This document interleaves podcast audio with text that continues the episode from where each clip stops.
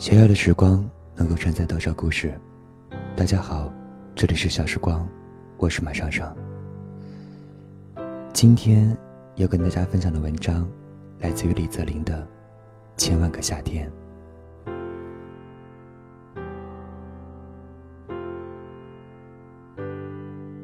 当所有师姐都已成往事，而师妹仍不谙世事时，就到了毕业季。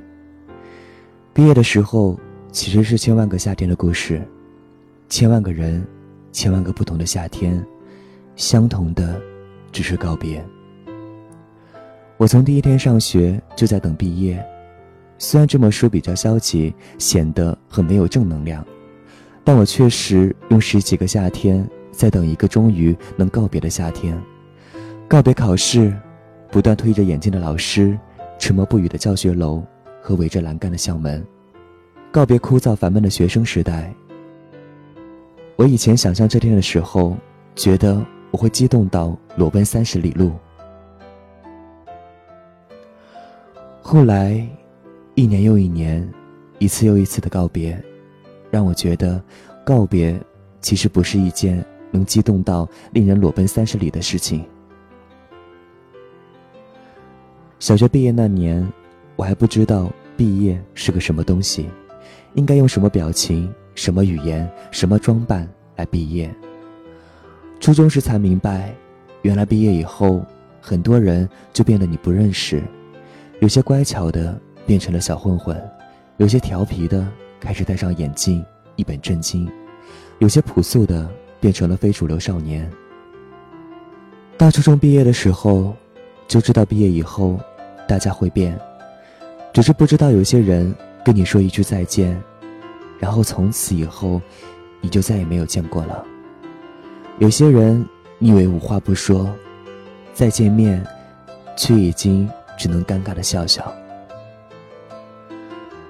高中毕业那年，知道人会变，会难以再相见，再相见可能已经无言，只是没料到大家从此天各一方，能相隔那么远。远到再也难有共同的见闻。现在大学都快毕业了，那天拍毕业照的时候，下着大雨，我觉得时间过得很快。拍照的地方是刚刚开学时军训的地方。军训那天，我不肯戴帽子，因为我觉得我有女朋友，戴个绿帽子不合适。这些恍如昨日的记忆，不知不觉的就永远。成了记忆。来大学报道那天也下着大雨，我从车上下来，一脚踏在了水坑里，然后撑开一把巨大的雨伞。跟着一位因为我不是师妹而非常冷漠的师兄去学部报道，而我作为一个非常有原则的师弟，发现竟然不是师姐，我也变得很冷漠。两个人就在风雨飘摇中相对无言。关于大学，分享三件事：第一是大学第一次班会的时候，每个人都要上去自我介绍。当时我脑海中闪过所有关于站上讲台的记忆，都是检讨和向老师道歉。这次我竟然没有犯错就能上台。我说了一大堆清新、温暖、友好的话，却不能掩饰我的紧张。我属于在熟人面前不要脸到没有脸的人，但是在陌生人面前，我一般都沉默不语。别人稍微对我热情一点，我就要脸红的类型。加上从小不乖，能厚着脸皮上台检讨，但大家抱着一个正常看待你的心态时，我却不知所措了。后来我觉得。这只是因为太在乎别人的目光而已，所以后来我去参加了辩论赛。我记得一个舍友在比赛那天给我发短信，告诉我说：“我们都觉得你行，你别紧张。”其实那天我挺感动的，虽然一直没有告诉他。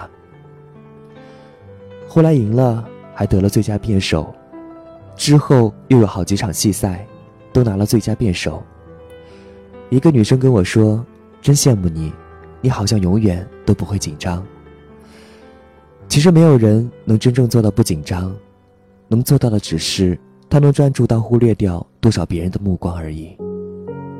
所以，不要在别人的目光里沦为一个傻逼。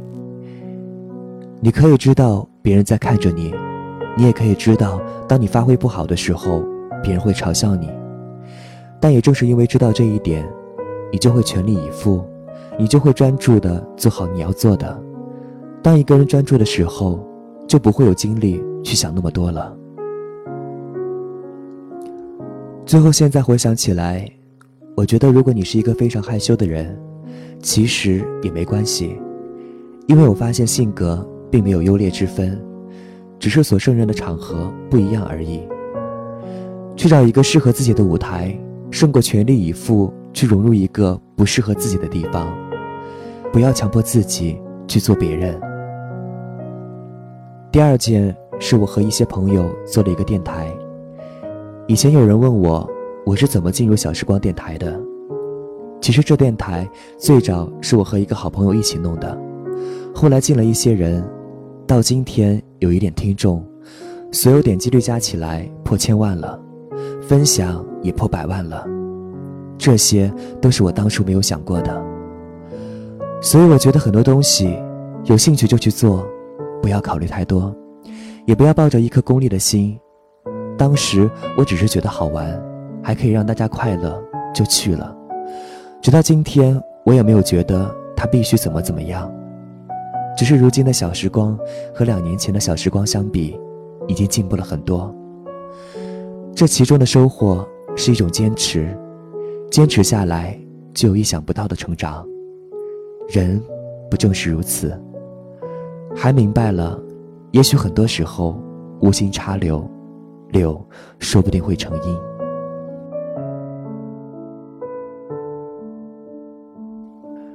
第三件事。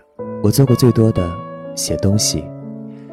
记得大一的时候，我和一个叫阿斌的好朋友，在大冬天坐在外面吃饭，寒风吹又吹，我全身抖动着告诉他，我以后会出书，成为一个作家。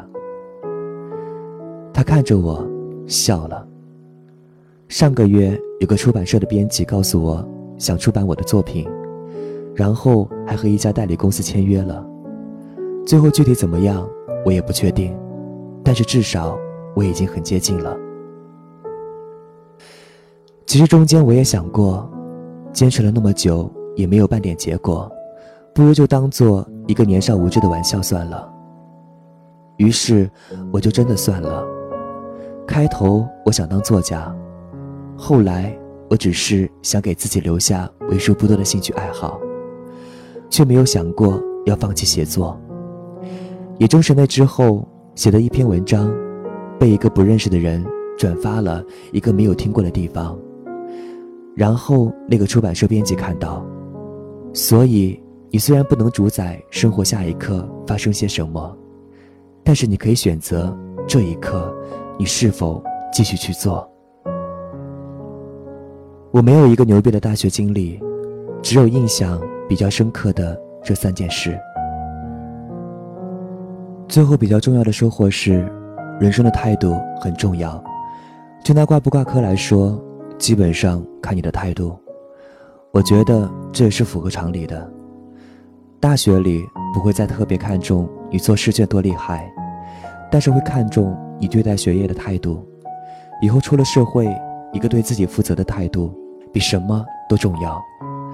你总是逃课的话，就会像我一样，动不动就五十八、五十九分。然后清考十一科，还时不时要去求老师让你考试。而关于那些师姐师妹的故事，因为我有一个天蝎座的女朋友，三百六十度全面监控，所以我的大学里只有师兄和师弟。记得今年三月份的时候，我当司机帮我妈送一个安装设备的人去买东西，他坐在副驾驶问我。出来工作几年了？我说我才大三，马上大四出来实习了。他一脸羡慕的看着我，跟我说：“大学好啊。”我有点身在福中不知福的回了一句：“是吗？”然后他告诉我，他以前也觉得大学无聊，想快点毕业，现在每天醒来都希望睁开眼，自己还在宿舍。出来了才知道什么叫忧愁，特别是如果做了一份自己不喜欢的工作，感觉每天都很漫长。后来仔细想想，其实我们每个人都一样，一边憧憬未来，一边怀念过去，然后对现在感到无趣。也许真的只有给你一次回到过去的机会，那些记忆之所以美好。只是因为回不去而已。当今天变成了昨天，你同样会怀念。成长的过程里，告别成了我们最难的一门课。在幼儿园告别流尿的裤子，在小学里告别单纯幼稚无忧无虑，在初中里告别逆反的青春，在高中里告别那些不变的同桌和深情。在大学里告别不谙世事，若干年后回过头去看，才能清楚的知道，你一路走来，告别了多少东西。告别就是一种成长。在人生最后一次集体的离愁里，我们能做的，就是一步一步的往前走。以前我天天想着重庆的兄弟们，觉得全世界的朋友都没有他们好。导致伤害了很多高中时对我推心置腹的朋友。我那时内心里并没有真正把他们当做朋友，如今想起来非常的内疚。沉浸在昨天，只会让我们伤害了今天的人和事。过去的时光是让我们放在心里，而不是用来浸泡自己，让自己无法呼吸到当下的。那些告别的日子和人，哪怕时光一往无前，我依然会和你们相逢，一起细数曾经。我想，这就是最好的情感了。千万个夏天，千万个人，怀着一样的愁绪，一起告别，一起向前。只愿从此，天高任鸟飞，海阔凭鱼跃。